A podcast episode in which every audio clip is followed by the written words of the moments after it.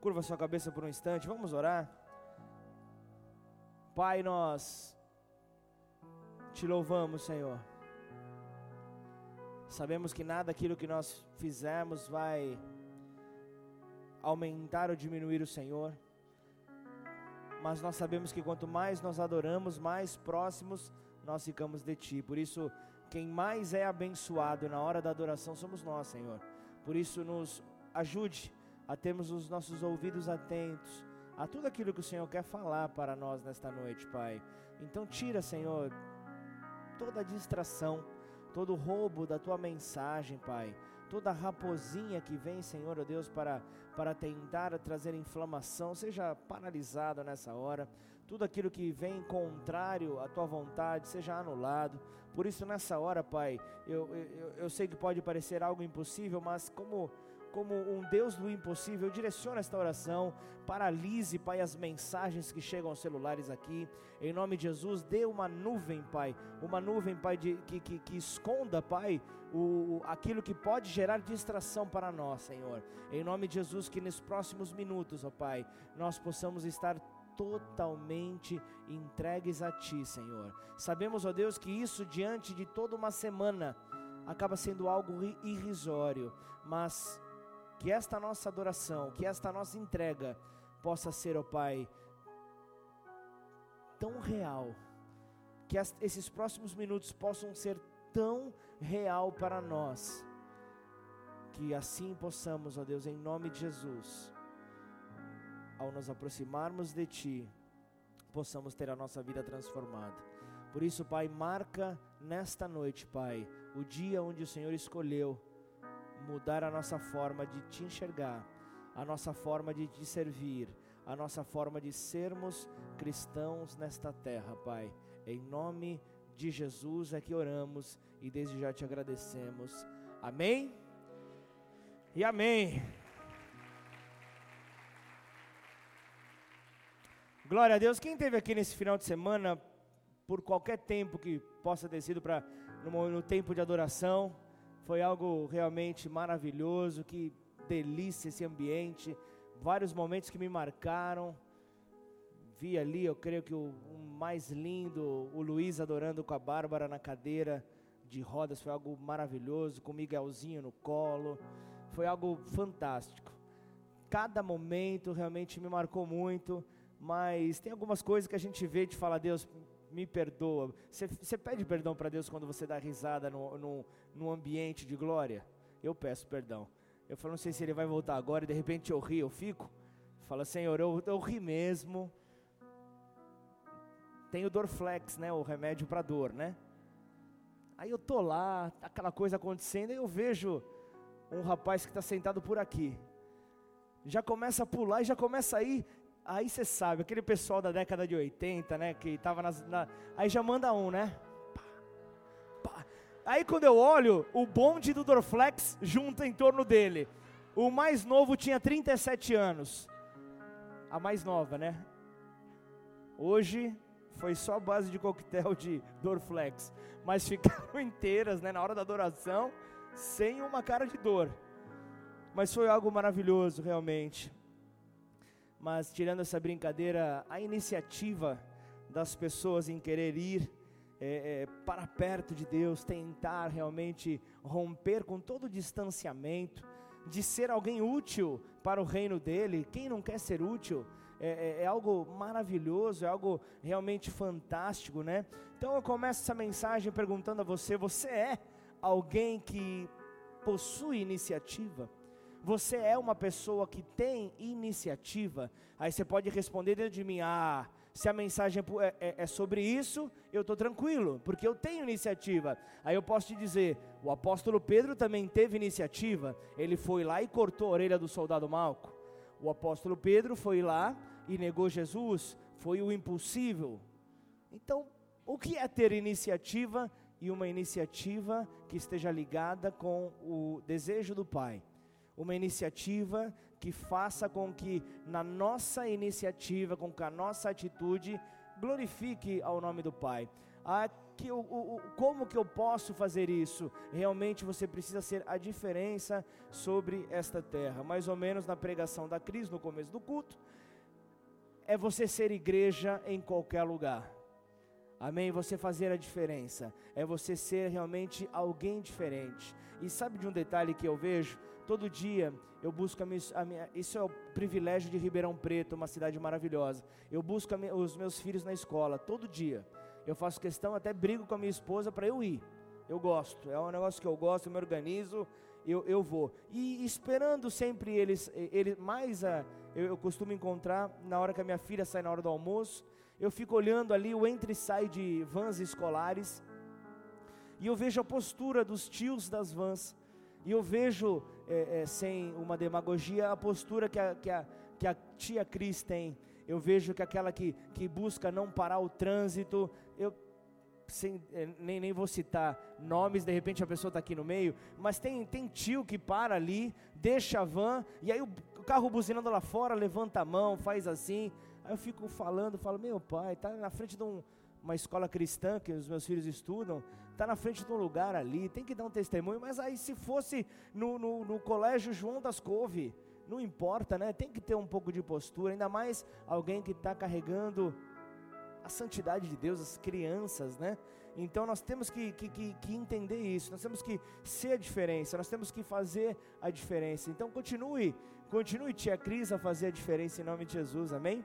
Então, nós precisamos ser esses, pessoas que fazem a diferença pessoas que são a diferença. E entenda que muitas vezes é, é, é, pelo simples fato de da, da pessoa é, não ver então as coisas acontecendo, é, ela, ela, ela se trava muitas vezes, ela vai vendo que o tempo vai passando e ela vai se irritando cada vez mais. Ela muitas vezes é alguém que só faz algo quando alguém pede, quando alguma pessoa solicita. Então é uma pessoa que não consegue ter iniciativa, uma pessoa que é mais travada e conforme ninguém vem para orientar, para mostrar o que deve fazer, a pessoa vai perdendo ali o controle, vai muitas vezes é, saindo né, de si, e, e, aí entende que o, o ter iniciativa é você conseguir sair da tua zona de conforto, é você conseguir ali é, é, sair da sua comodidade, sair do seu momento onde você está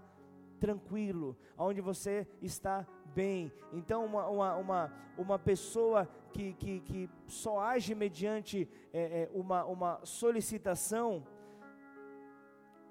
ela, ela, ela, ela realmente ela tem dificuldades quanto a esta palavra utilidade.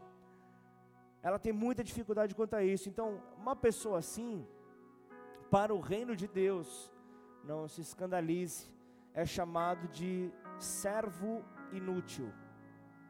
Não se escandalize, palavras de Jesus. Amém? Aquele que só faz o que é pedido, aquele que só faz aquilo que, que, que, está na palavra, aquilo que está orientado a fazer. Mas eu quero que você venha comigo para a palavra de Deus. Eu quero que você abra a tua Bíblia em Lucas, Evangelho de Lucas, capítulo 17, versículo 7. O tema da mensagem desta noite é servo inútil. Ah, pastor, é hoje que eu saio da igreja. Você está me chamando de inútil? Eu não, Jesus. Foi assim que eu fiquei quando eu li essa palavra, nessa, nesse dia. Eu falei, será que ele está olhando para mim e ele está me chamando de servo inútil? Lucas 17, versículo 7.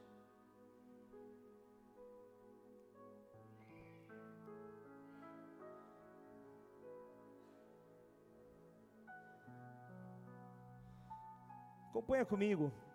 Qual de vós, tendo um servo ocupado na lavoura ou em guardar o gado, lhe dirá quando ele voltar do campo: Vem já e se coloque à mesa?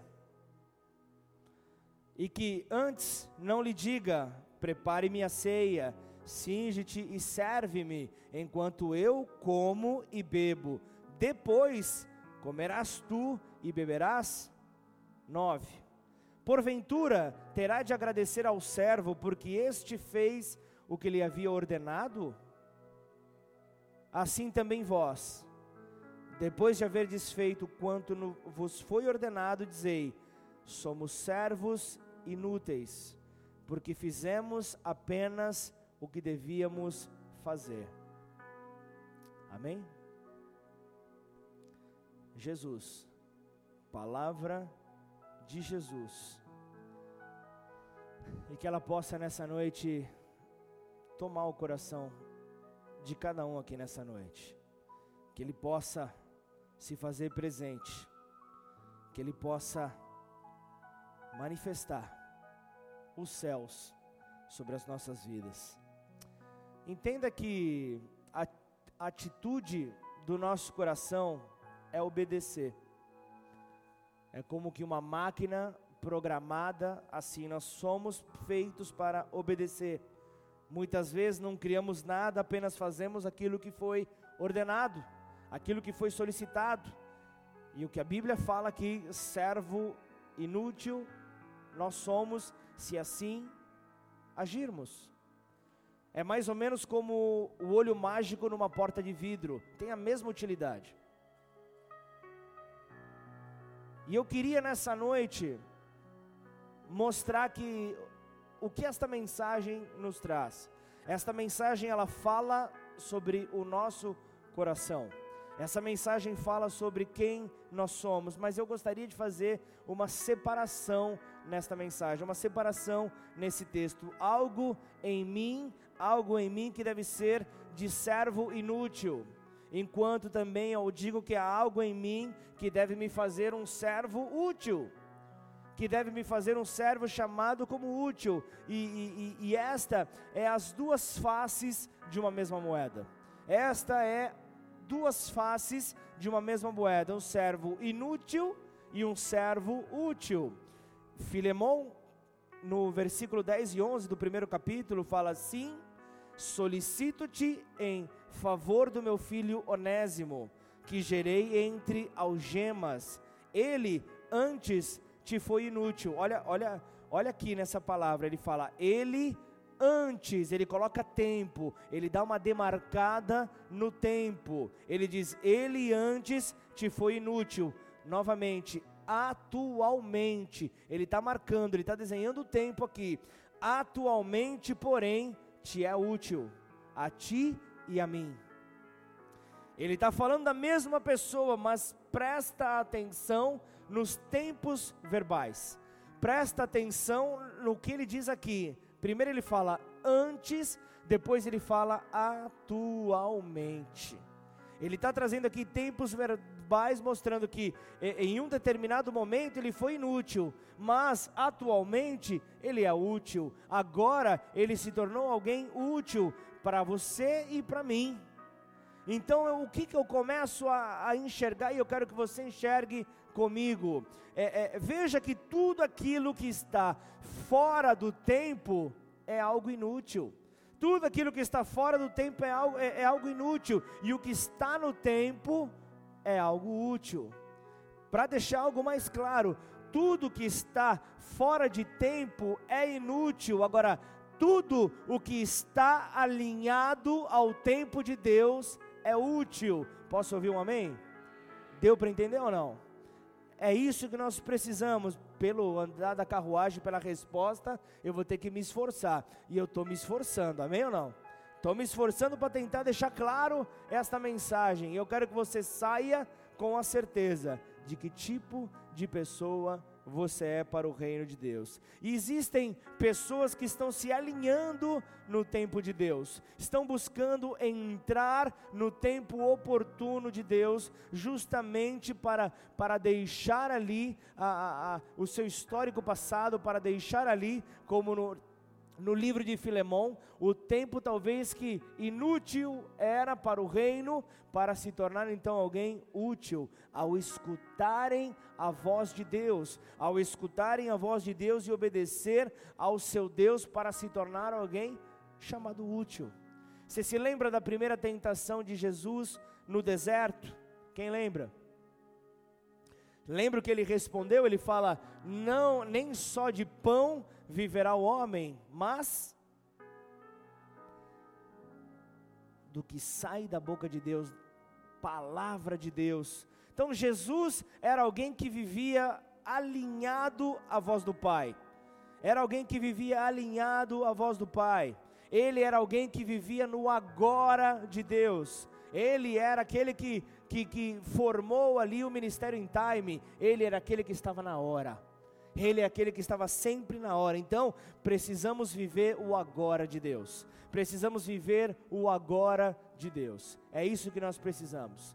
Precisamos ter aquilo que nos tempos que o Badia assistia o SBT, ele, ele sempre se apegava quando Celso Russomano declarava: se está bom para ambas as partes, aqui agora. Era isso o nome do programa, não era? Gessi, não olha para o lado, você é da minha faixa aí. Era, era isso? Não, mas você morava no Rio, né? No Rio não tinha aqui agora. Mas era isso, o tempo de Deus, aqui e agora.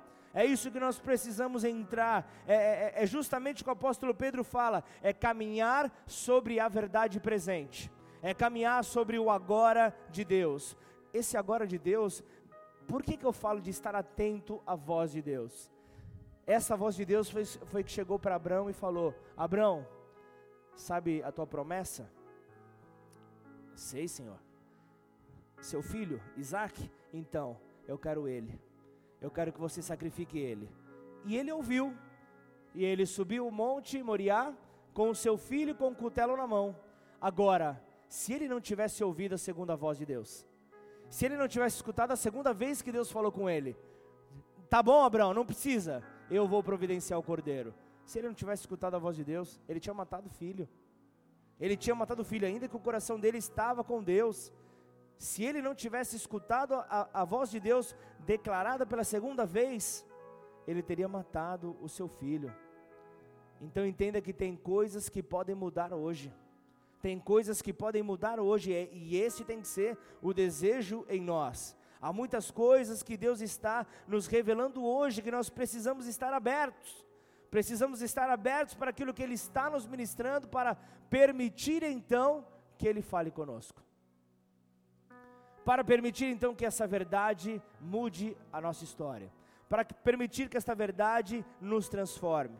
E então Deus vai falando contigo de uma maneira para que você possa entender, de uma maneira que possa ficar claro para você. Então, se você puder, abra a tua Bíblia comigo em 2 Pedro, segunda carta de Pedro, capítulo 3, versículo 15 e 16.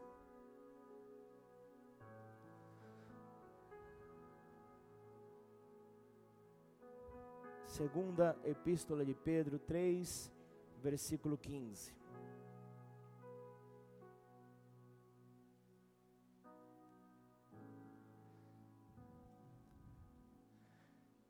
E tende por salvação a longanimidade do nosso Senhor, como igualmente o nosso amado irmão Paulo vos escreveu, segundo a sabedoria que lhe foi dada. Vai mais um versículo. Ao falar acerca destes assuntos, como de fato costuma fazer em todas as suas epístolas, nas quais há certas coisas difíceis de entender, que os ignorantes e instáveis deturpam, como também deturpam as demais escrituras, para a própria destruição deles. Amém ou não? Pedro falando do apóstolo Paulo. Pedro falando que existem algumas coisas que são fáceis de entender. Existem algumas coisas que são fáceis a sua compreensão. Agora, existem outras que exigem maturidade. Existem outras que exigem um pouco de maturidade do Filho de Deus. E, e a Escritura, ela tem um processo gradual muito importante ela tem um processo que, que vai trazendo maturidade para nós, que é muito importante. Saiba você que é importante que se inicie como o Gênesis na semente, mas também é muito importante, é muito fascinante nós termos também Apocalipse, a consumação. Isso na nossa vida é extremamente necessário. Nós precisamos disso. Então entenda A Bíblia Sagrada, as Escrituras, nela não há contradição. É Deus falando, é Deus falando de uma maneira para que nós possamos compreender. Ele, ele, ele começa a falar nesse texto, no texto inicial dessa noite em Lucas, ele começa a falar que existe uma geração inútil, é, existe uma geração que não entendeu o tempo de Deus, não entendeu a, a, a, a oportunidade que Ele nos dá de andarmos alinhados com o tempo dele. Então, o que, que ele nos chama nessa noite? Para mudar. Nós precisamos entrar em uma mudança constante. Essa mudança ela não pode cessar na minha vida e muito menos na tua. E aí você pode se perguntar: para que é que eu preciso mudar? Ou ainda, trazendo para a palavra, o, o povo de Deus ali entendendo que precisava de mudança, ele poderia dizer: para que, que nós precisamos mudar? Se Deus já nos falou antes, lá no deserto, depois na continuidade, Deus já falou conosco, para que é que nós precisamos mudar? Qual é a necessidade de uma real mudança? Se na, nos tempos bíblicos, no deserto, a, provis, a provisão estava em esperar vir do céu do céu vinha o maná, do céu vinha a provisão para o dia, do céu vinha aquilo que, que, que, era necessário para o dia da pessoa. Então eles esperavam cair do céu, mas na terra prometida, a provisão já estava em trabalhar na terra. Não adiantava nada você esperar do céu, você precisava trabalhar a terra. Mas uma coisa que eu quero te dizer: Deus não mudou. Hebreus 13, 8 diz que Ele é o mesmo ontem, hoje e o será para todo sempre. Não há variação, não há mudança, mas uma coisa que eu quero que você entenda nessa noite é: a forma dele dar a provisão mudou. Posso ouvir um amém ou não? A forma dele derramar a sua provisão mudou. João 14, no versículo 3 diz: E quando eu for e vos preparar o lugar, voltarei e vos receberei para mim mesmo. A maneira como Jesus, a maneira como o Pai estava atuando na terra, estava apenas mudando a sua forma de gerar provisão. Então, o que eu quero que você entenda, a igreja, a igreja ela não tem que ter cara de apóstolos. A igreja ela não tem que ter cara de profetas, a igreja ela não tem que ter cara de mestres, a igreja não tem que ter cara de evangelistas, a igreja não tem que ter cara de pastores, a igreja tem que ter cara de Cristo. A igreja tem que ter a expressão do Filho de Deus. A igreja precisa estar ali refletindo a imagem de Cristo. Amém ou não? E eu quero nessa noite aqui deixar um desafio para a igreja. Na verdade, eu quero deixar três desafios para a igreja. Quem está comigo diz amém. São três desafios que nós vamos enfrentar juntos. São três desafios que nós precisamos enfrentar. E aí eu te pergunto, por que é que Deus nos prepara para a igreja? Por que é que Deus está trabalhando na tua vida para a igreja Bola de Neve? Para quê? para a igreja de Deus nesta terra. Não importa se você não entender agora aquilo que vai ser falado. Não importa se você não entender aquilo que vai ser liberado. Eu quero falar ao teu espírito nesta hora. Eu quero falar ao teu espírito nesta hora para que você entenda que eu estou liberando sementes. Sementes estão sendo liberadas e ao devido tempo elas, elas, sendo lançadas ao teu espírito, ao devido tempo elas frutificarão ao devido tempo, elas, quando, quando conforme a maturidade espiritual estiver alinhada aquilo que está sendo liberado, você vai entender e vai frutificar e vai repassar novas sementes para frente. Ainda posso ouvir um amém? É isso que nós precisamos entender. Nós somos constituídos, Marcão, para amadurecer a igreja. Nós somos constituídos para amadurecer a igreja. Tá bom, mas você falou de três desafios. Quais são esses desafios? Primeiro dele, deles amadurecer a igreja para Deus. Primeiro desafio, amadurecer a igreja para Deus. Segundo desafio, amadurecer a igreja para a sociedade. E o terceiro e último desafio, amadurecer a igreja para as trevas. Uau! O que, que é isso que você está falando? vem comigo, presta atenção, você vai entender o que Deus quer falar contigo. E eu quero compartilhar então nessa noite algumas dicas, porque isso requer tempo para desenvolvimento. Não é do dia para a noite, mas esse desafio, se você abraçar, você vai entender e vai entrar nesse processo, para que Cristo possa então refletir em você. Amém ou não?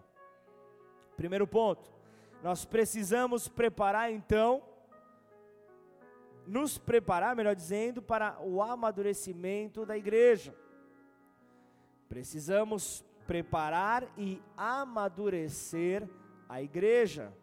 Para quê? A fim de aperfeiçoar os santos, a fim de aperfeiçoar os santos para que eles cheguem à estatura perfeita de Jesus, o varão perfeito. É isso que a Bíblia nos orienta, é para isso que, a, que, a, que, a, que, há a necessidade do amadurecimento, a edificação da igreja, para que nós, naquele que é o modelo a ser seguido, nós possamos então ter atitudes diferentes. Amém ou não? Nós precisamos ter atitudes diferentes. Então, existe uma palavra que Paulo fala que é apresentar uma igreja madura. É isso que nós precisamos, é demonstrar a maturidade de Cristo nas nossas atitudes. É muito fácil falar eu amo a Deus, é muito fácil eu falar eu, eu, eu creio em Jesus Cristo, mas você mostrar através das suas atitudes na segunda-feira, é aí que o problema pega. Você demonstrar que você crê em Jesus, quando o teu cliente te deve, aí a história muda. Você falar que, que, que ama Cristo, que crê em Cristo, quando você está sendo passado para trás, ah, pastor, mas eu não tenho que ser trouxa. Tem muito, muito crente que fala isso, eu creio nisso também. Mas a todo momento você tem que mostrar Jesus. Esteja de bom humor, esteja de mau humor, esteja do, da maneira que você estiver. Você não vai ter argumento suficiente para tentar me convencer que existe algum tipo de atitude aonde Cristo não tem que refletir nas minhas ideias, nos meus argumentos, no meu tom de voz.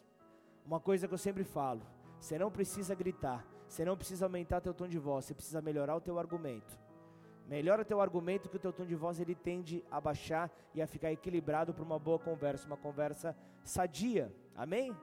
É isso que nós precisamos nos apresentarmos perfeitos em Cristo Jesus. Então, por que é que Deus te entrega algumas pessoas para estarem contigo, para fazerem parte então do teu convívio, para fazerem parte do teu dia a dia?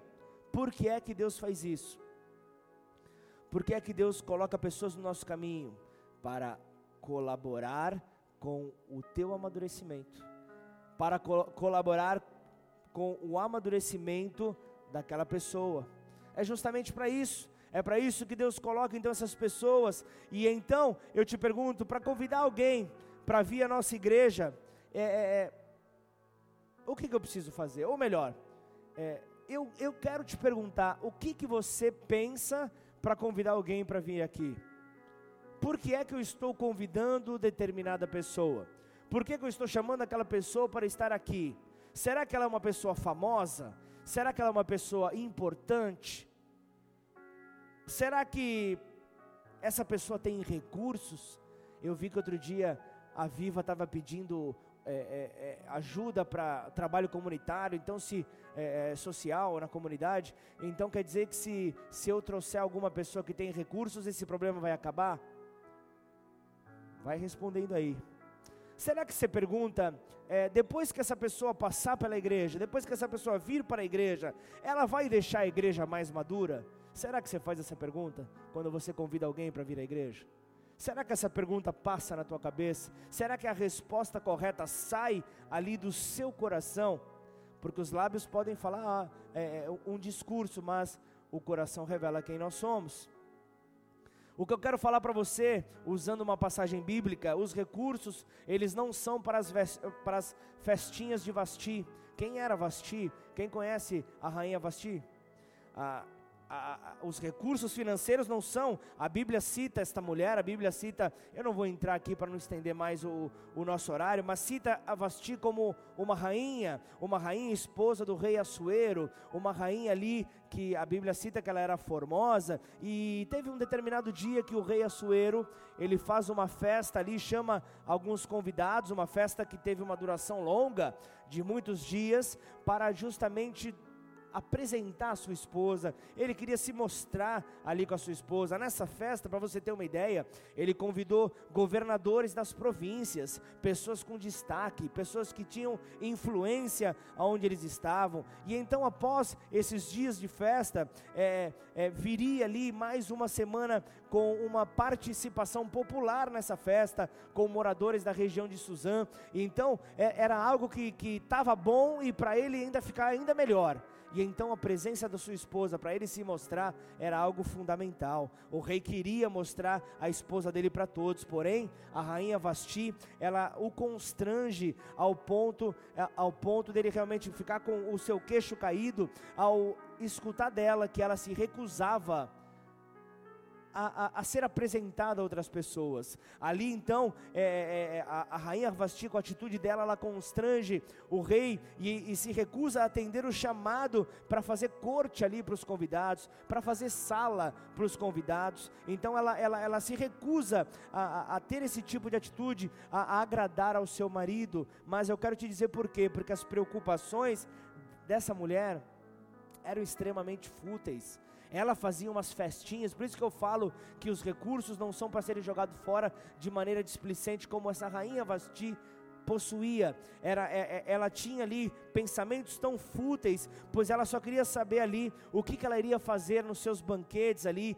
junto a mulheres do seu reino, junto a mulheres que eram tão fúteis quanto ela. Então esse era o pensamento. Ela chegava ali ao ponto ali de faltar com as suas obrigações como esposa para o seu marido. Quem é casado está entendendo o que eu estou falando ou não?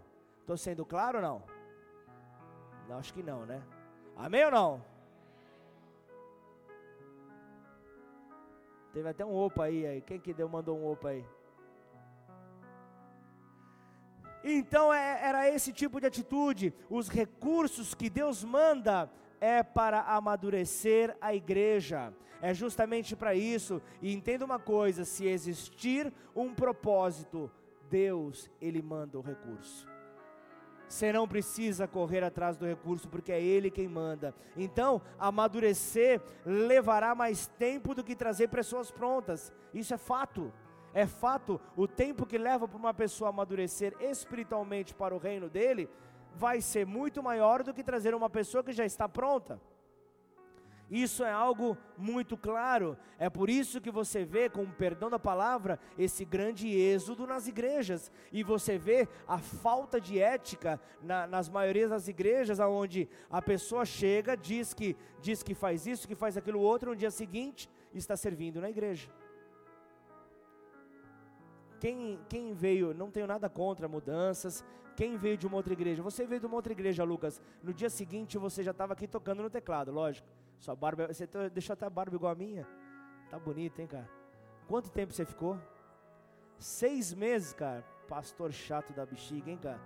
Seis meses, mas você absorveu dia a dia a visão da igreja. Dia a dia ele entendeu o propósito e ele disse ao, ao, ao término desse período: Eu quero participar porque eu entendi esta visão e eu faço parte dessa visão. Essa visão é a visão que eu compartilho. Então, juntos, nós iremos para engrandecer o nome de Jesus nessa terra. Posso ouvir um amém? Posso ouvir um amém? Glória a Deus ou não?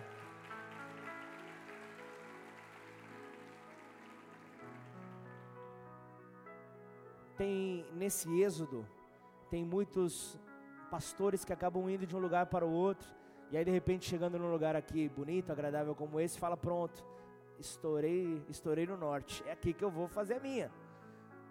E aí alguns que passaram por aqui justamente passaram é, é, não conseguindo compreender, mas outros que passaram estão dando frutos. Estão dando frutos. Pastor Luizinho ficou aqui com, conosco quatro anos na igreja. para depois ir para sertãozinho para pastorear. Mas para vocês terem uma ideia, imaginem para um pastor, eu fiz uma célula na casa dele durante um ano. Durante um ano ele não abriu a boca. Durante um ano, ao final da célula eu perguntava: Você tem algo para acrescentar? Tem, maravilha. Acrescentava sempre algo na palavra, mas ele entendeu. Eu estou no processo que Deus quis para mim e Ele vai me sustentar. Eu estou falando de alguém que chegou aqui na igreja com 20 anos de pastoreio. O que eu tinha na época de conversão, ele tinha de pastoreio. Se ele não tem uma palavra de Deus, o que, que ele fala? Você tem o que para me acrescentar? Se o orgulho toma o coração daquele homem, o chamado dele é comprometido. Vocês entendem isso ou não? Só que, ao ouvir a voz de Deus e entender, discernir e falar: os meus próximos passos, eles estão totalmente vinculados com você. E quer ouvir uma de bastidores? Igreja alugada, igreja pronta. Ele chega aqui neste altar e fala: Pastor, se você falar hoje para mim, fica, eu largo o sertãozinho, eu fico aqui. Como que Deus não vai honrar um homem desse? Entende que a obra é de Deus, a obra é dele.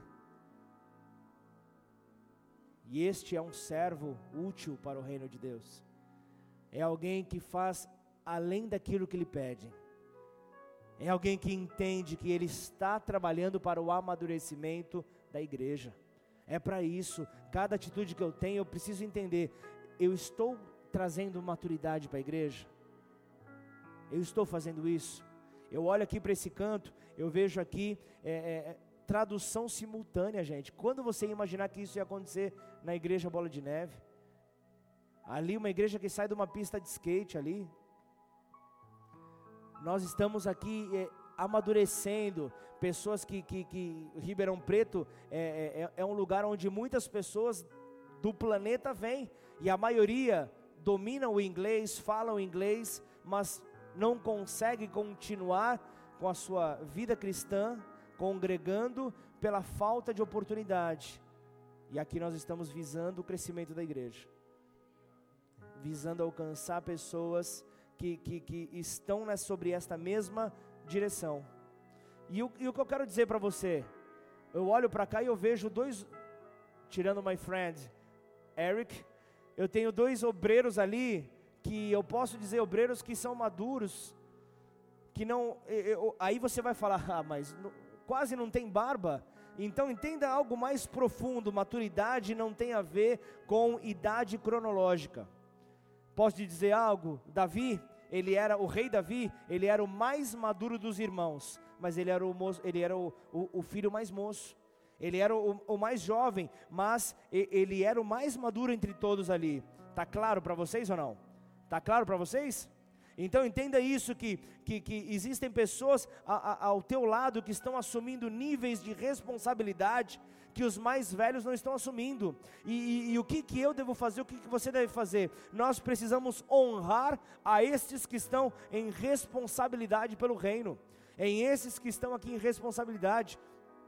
Se, se o Eric traduz algo errado para o nosso irmão, perde aquilo que Deus queria falar perde aquilo que, que, que precisava ser liberado, mas nós vemos a, a estes que estão assumindo esta responsabilidade, Deus preparando uma nova geração de servos úteis. E dessa, e dessa tradução simultânea, prepare, nós teremos um culto em inglês. Amém ou não? Pode glorificar o nome do Senhor aí?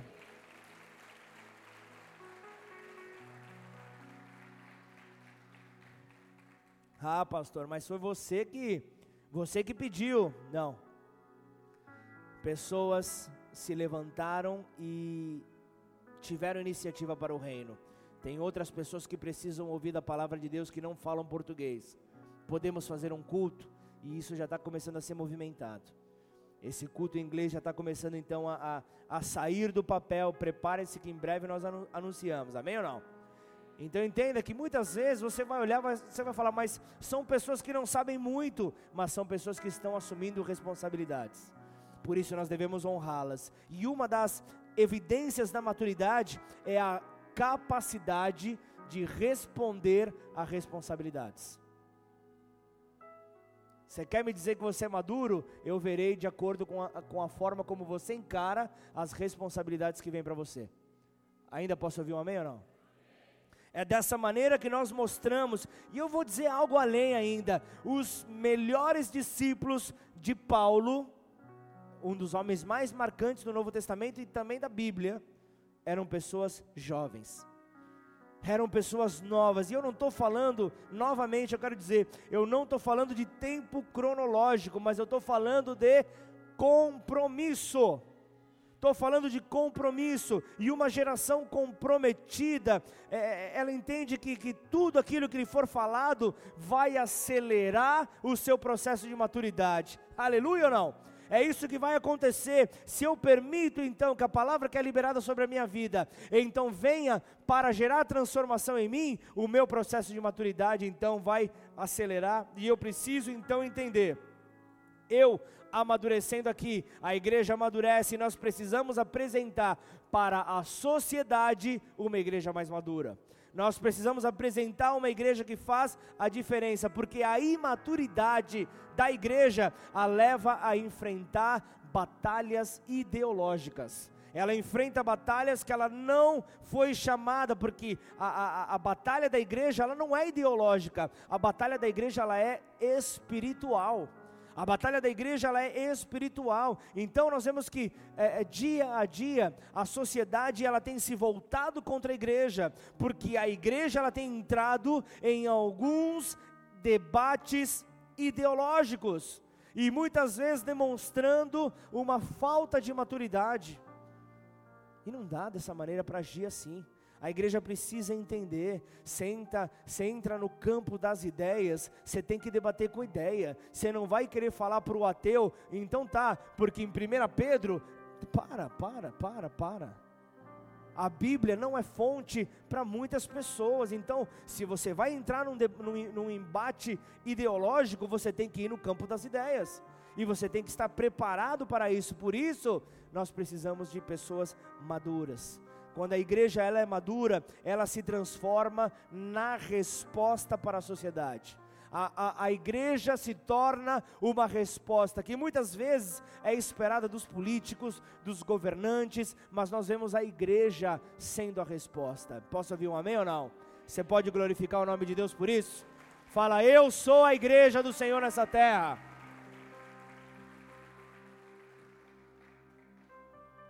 Para isso, precisamos de cristãos maduros na sociedade. E eu estou falando, nós precisamos de políticos maduros, nós precisamos de juízes maduros. Então, advogados, preparem-se aí para os concursos. Nós precisamos de advogados maduros, precisamos de empresários maduros, precisamos de professores maduros, nós precisamos de atletas maduros, precisamos de tantas atividades.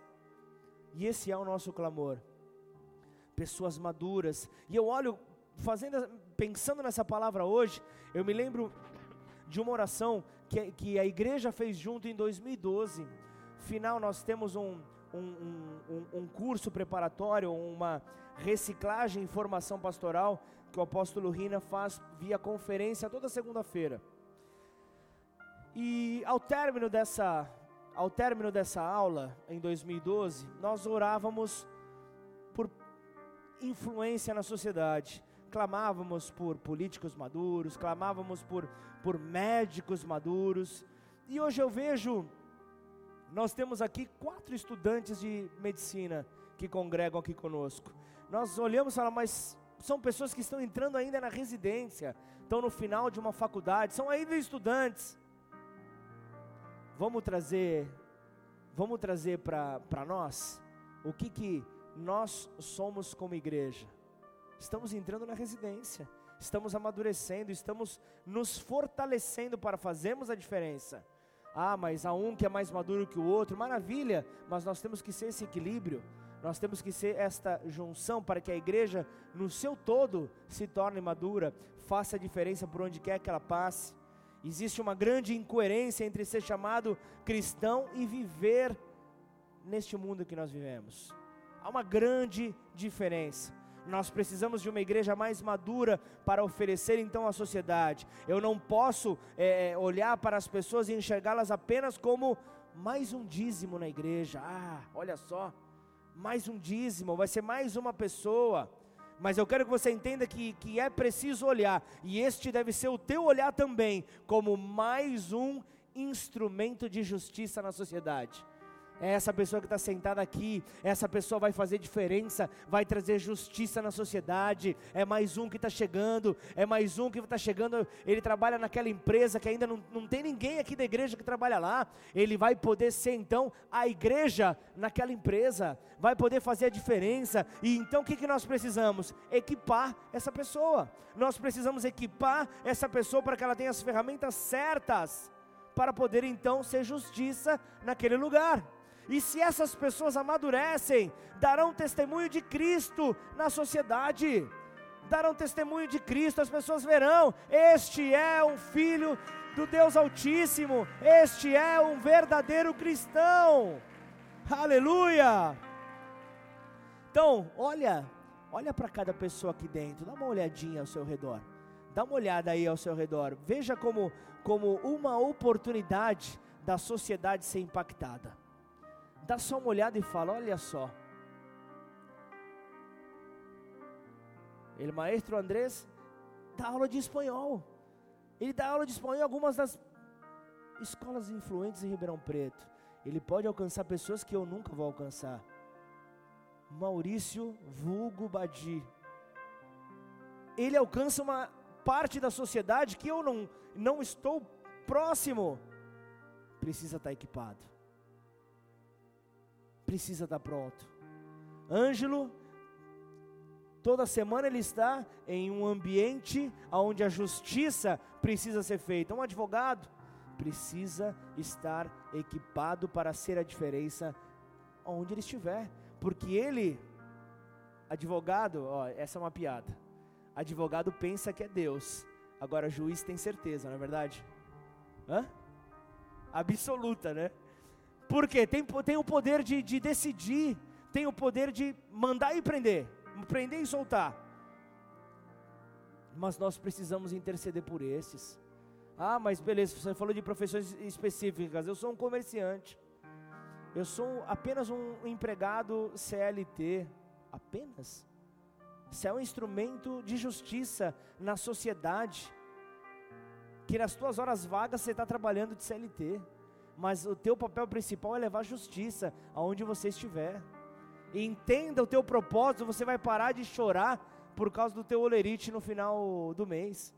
Você vai parar de reclamar do, de quanto você recebe a partir do momento que você entender seu propósito aqui na terra. E eu não estou falando que você tem que sonhar com um rendimento maior. Não estou falando isso. Mas eu estou falando que se você entende o teu propósito na terra, tudo muda. Se você entende, tudo muda. Obrigado pelos três que falaram amém. Eu vou entender que você está aí se quebrando dentro de você. É dessa maneira que eu quero entender para não ficar frustrado. Que algo seja quebrado dentro de você. Eu particularmente eu tenho me aproximado de pessoas com a intenção de amadurecê-las. Eu tenho eh, me aproximado de algumas, de algumas pessoas para amadurecê-las espiritualmente, para enviá-las à sociedade porque eu tenho visto quanto a sociedade clama por pessoas que façam a diferença, pessoas que influenciarão e atrairão diversas pessoas para a família de Deus. Posso falar mais ainda? Quando eu vejo um empresário aqui na igreja, eu já logo penso: ah, é agora, chegou, é uma arma para o reino de Deus que vai poder mudar a economia dessa cidade, vai poder mudar a economia deste país, porque eu olho para o empresário e falo: ah, Deus não vai querer te limitar apenas a Ribeirão Preto, você vai atingir, vai atingir a região. Começa a sonhar, começa a declarar palavras. No culto passado, a pastora falou sobre esse tempo novo que entra no calendário judaico, é um mês onde a palavra é liberada, é o mês das trombetas, é onde as trombetas estão sendo tocadas, é onde a palavra está sendo liberada. Então, esta é a hora. Se tem algum profeta na tua vida, é você mesmo. Seja profeta sobre você, seja profeta sobre a tua família, seja profeta sobre os, aqueles que estão ao seu redor. Profetiza, declara o poder de vida e ressurreição. Seja maduro, Para de fugir da tua responsabilidade, assuma a tua responsabilidade e vá em frente. Dificuldade, você, tá, você tem dificuldade, Marcão? Por que, que você sai da tua cama então, se você tem dificuldade? Fica chorando. Aí você olha que você tem uma esposa do lado. Sai do teu quarto, você vê, tem mais duas filhas ali. Você tem o direito de ficar chorando na tua cama? Não tem. Não tem direito. Deus me chamou para fazer a diferença. Eu preciso ser a resposta nessa sociedade.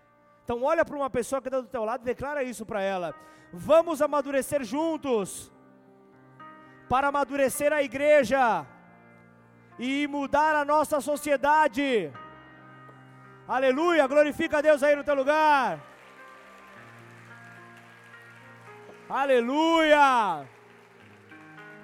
Políticos, atletas, advogados, juízes, médicos, comerciantes, maduros. É isso que nós precisamos ver. Pessoas maduras. Ah, mas eu estou desempregado. Um desempregado maduro que levanta cedo. Nossa, pastor, você me deu uma indireta? Não, eu te dei uma direta agora, espero que você caia nocauteado vai bater o emprego na tua porta, sai para procurar, acorda cedo, vai trabalhar, minha gente. Não vamos esperar cair do céu, quem cai do céu é chuva. Ou quem já tomou pedrada como eu sabe. Às vezes a pedra vem do, vem do, vem, você não sabe nem de onde. Mas se você tiver então a oportunidade de encontrar uma pessoa de influência, nós Estamos clamando por políticos, atletas, advogados, pessoas de influência na sociedade. Se você tiver a oportunidade de encontrar com uma pessoa dessa, da sociedade, não pensa, em primeiro lugar, ah, eu vou chamar para ir para minha igreja. Para com isso. Deixa eu falar uma coisa para você. Não se apresente com motivações egoístas não se apresente com motivações egoístas, mas antes, libera uma palavra de Deus para a vida dessa pessoa, libera uma palavra, declare que os olhos dessa pessoa estarão abertos, os ouvidos estarão destampados para poder ouvir a Deus, para que então ele possa tomar a decisão de seguir a Jesus. Nós nunca poderemos amadurecer alguém só pensando em nós mesmos nós nunca poderemos amadurecer alguém. Então pensa em ter pessoas ao teu lado que sejam melhores do que você. Pensa ali em ter pessoas melhores do que você. Então para de lutar com as trevas, para de lutar com tudo que vem para te impedir. Como? Se eu, se eu acender a luz, as trevas vão embora. E então eu tenho que ter luz na minha vida. Eu tenho que ter luz na minha vida para entender que se eu acender a luz, já é suficiente para que as trevas saiam. Então, como apresentar para as trevas uma igreja mais madura? Como que nós conseguimos apresentar para as trevas uma igreja mais madura, uma igreja que, que, que aponta para as trevas e não perde tempo com ela?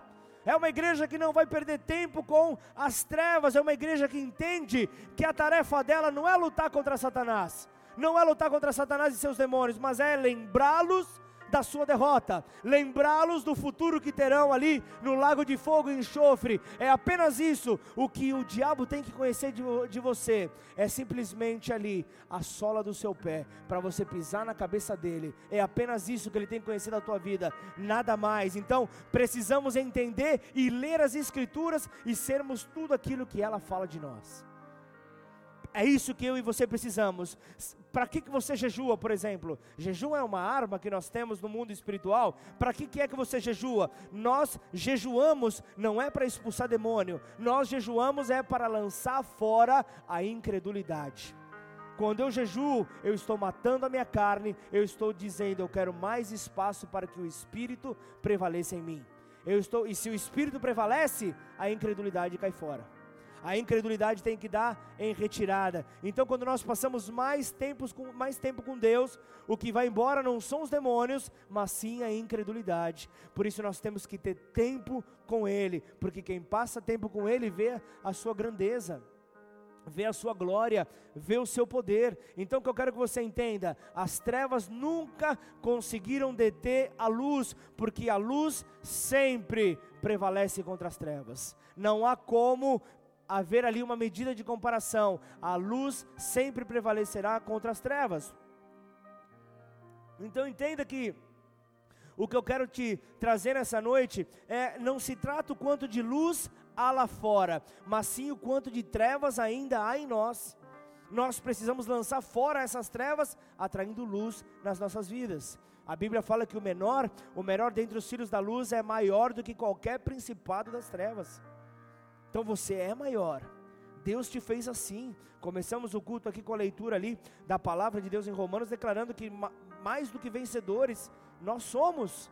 Nós somos chamados justamente para refletir este que nos faz maiores.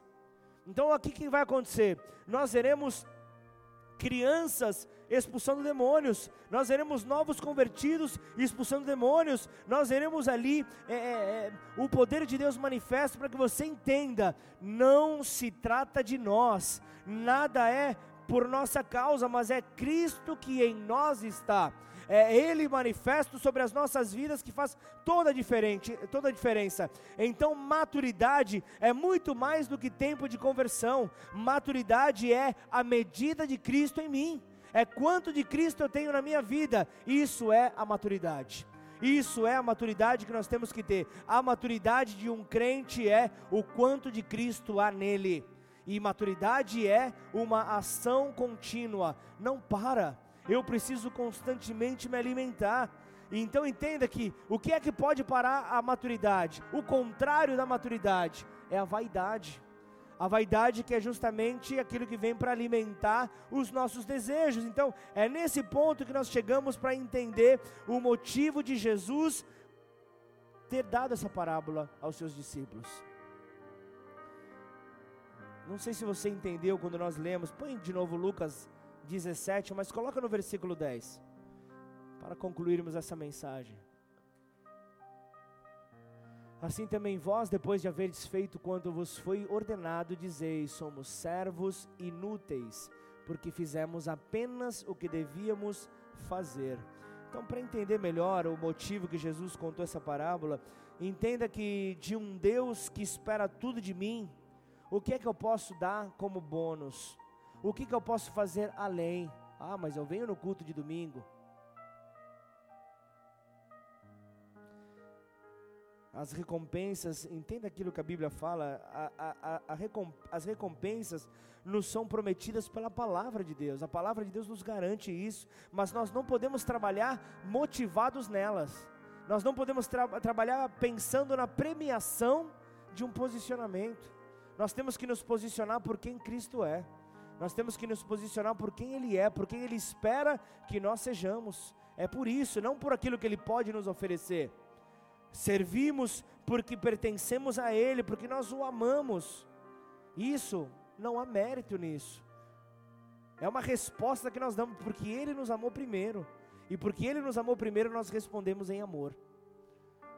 Não há mérito nisso, mesmo após fazer tudo, nós continuamos apenas sendo servos damos o nosso máximo, porque somos servos, e dar o máximo de nós é a nossa obrigação.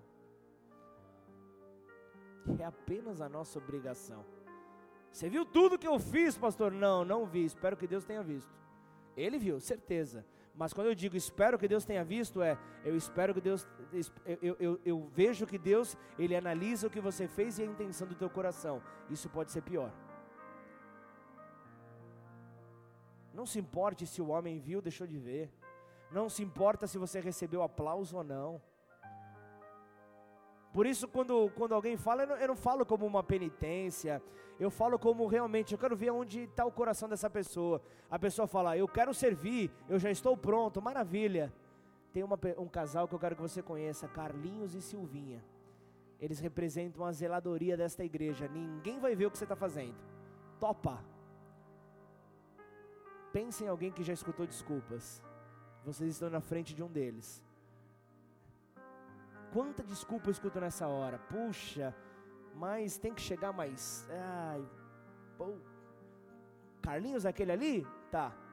Eu devo ter falado para uns 400 nesse último mês. Te procuraram? Não? Acho que ele emagreceu e o pessoal confundiu ele. queremos recompensa. E é isso que Jesus está falando. Esta é a iniciativa que Ele está falando. Seja alguém além. Não espere que te fale, mas faça. Esteja direcionado por Ele. Se nós esperamos agradecimentos, se nós esperamos tapinha nas costas, por estar fazendo aquilo que é a nossa obrigação fazer, isso significa que o nosso coração está na recompensa e não no dever. Falei para você que essa parábola era sobre coração? Era uma mensagem cardiológica, uma mensagem que envolve o nosso coração. E então, obedece a Deus porque o ama ou porque quer ganhar uma recompensa? Responda aí no teu coração, de Deus você não pode fugir. A tua verdade estará nele. Então a compreensão e a aceitação da parábola do servo inútil nos conduz a um caminho do, de não ter atitudes egoístas, de não ter atitudes egoístas, de não ter vaidade. Muitas vezes eu eu converso às vezes com, com alguns pais que falam, ah, eu me, eu me divorciei da minha esposa, não aguentava mais, mas eu, eu visito os meus filhos, eu não falho, de 15 em 15 dias eu estou com eles, eu sou um excelente pai. Aí minha vontade é falar a verdade, mas eu mesmo assim falo a verdade, porque eu não posso deixar de me comprometer com a verdade.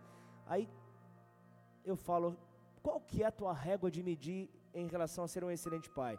Você pode, na tua obrigação, não estar falhando, é apenas a tua obrigação mas houve uma dureza no teu coração, e no momento que você virou as costas para sua esposa, você não pensou nos seus filhos. Você não pensou que você poderia estar sendo um péssimo pai, deixando um exemplo negativo. Então entenda, entenda que muitas vezes a maneira como nós pensamos não é aquilo que está real na história, não é realmente o real. E, e muitas vezes aquilo que nós fazemos como obrigação não é motivo de mérito algum. Não sei se você está numa condição como essa, se você se separou da sua esposa, mas eu não quero, não quero ferir ninguém. Até porque esse não é o meu propósito. Se você está se sentindo alguém é, é, inútil, não fui eu que falei. Eu estou apenas reproduzindo a palavra do meu Senhor. É apenas o que Ele fala e eu não quero me sentir um servo inútil. Por isso eu quero a cada dia mais agradá-lo. Por isso que a cada dia mais eu busco conhecê-lo. Por isso que a cada dia mais eu busco é, é, me reinventar para ser um marido melhor, para ser um pai melhor, para ser um, um pastor melhor, mas principalmente para ser um filho de Deus melhor. Eu quero que as pessoas me vejam na rua e falem: ali está passando um homem de Deus. Pode ser da fé que for, mas que declare aquele lá. Você pode falar o que for, mas é homem de Deus. Esse é meu desejo, esse é meu trabalho. É isso que eu faço, é, é, é isso que eu busco todos os dias. E então eu, eu, eu compreendo que servimos a Deus porque esse é o nosso dever. Foi para isso que nós fomos chamados. É para isso que nós precisamos é, é, esta compreensão. E esta parábola, ela valoriza a relação de amor que deve existir entre nós e Jesus. Essa relação que não pode parar, não é uma troca, é uma entrega total para deixarmos de ser apenas servos e nos tornarmos amigos. João 15,15 15 diz: Já não vos chamo de servos, porque o servo não sabe o que faz o seu senhor, mas chamei-os de amigos, porque tudo quanto ouvi do meu Pai os dei a conhecer. Amém? Curva sua cabeça, feche seus olhos. Não há nada pior do que um religioso Religioso é aquele que tem a presunção de possuir algo dentro dele, quando na verdade o seu interior está vazio.